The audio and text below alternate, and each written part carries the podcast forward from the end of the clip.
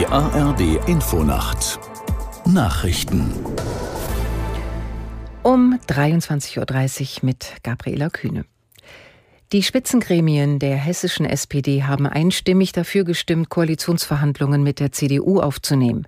Das teilte ein Parteisprecher am Abend in Kassel mit. Hessens SPD-Landeschefin Bundesinnenministerin Faeser habe nach der Sitzung Ministerpräsident Rhein von der CDU telefonisch über die Entscheidung informiert.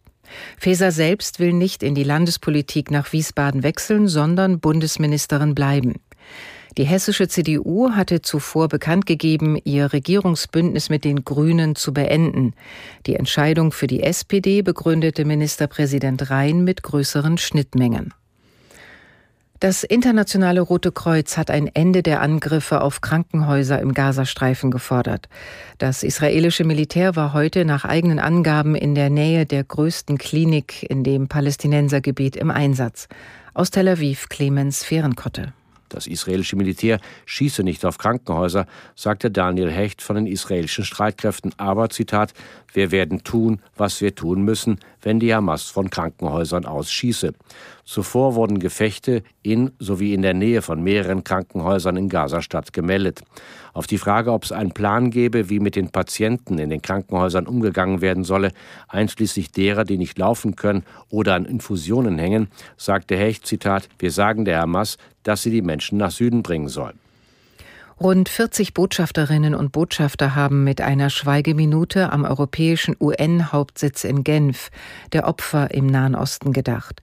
Sie forderten eine Feuerpause zur Versorgung der 2,3 Millionen notleidenden Menschen im Gazastreifen sowie maximalen Druck der internationalen Gemeinschaft für humanitäre Hilfen. Der ägyptische Botschafter Gamal El Eldin sprach von Gräueltaten, die gegen unschuldige palästinensische Zivilisten verübt würden.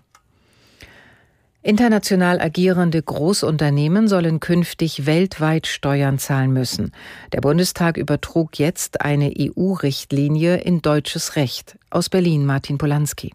Mit der globalen Mindeststeuer soll verhindert werden, dass große Konzerne ihre Gewinne in Länder verschieben, um weniger Steuern zahlen zu müssen.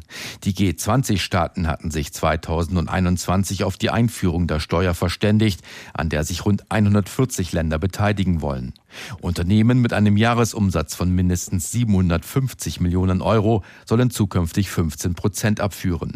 Der Bundestag hat der globalen Mindeststeuer jetzt mit den Stimmen der Ampelparteien und der Union zugestimmt. Das Wetter in Deutschland. Heute Nacht gebietsweise Regen. Im Harz und in den Alpen auch Schnee. Tiefstwerte plus 8 bis minus 1 Grad.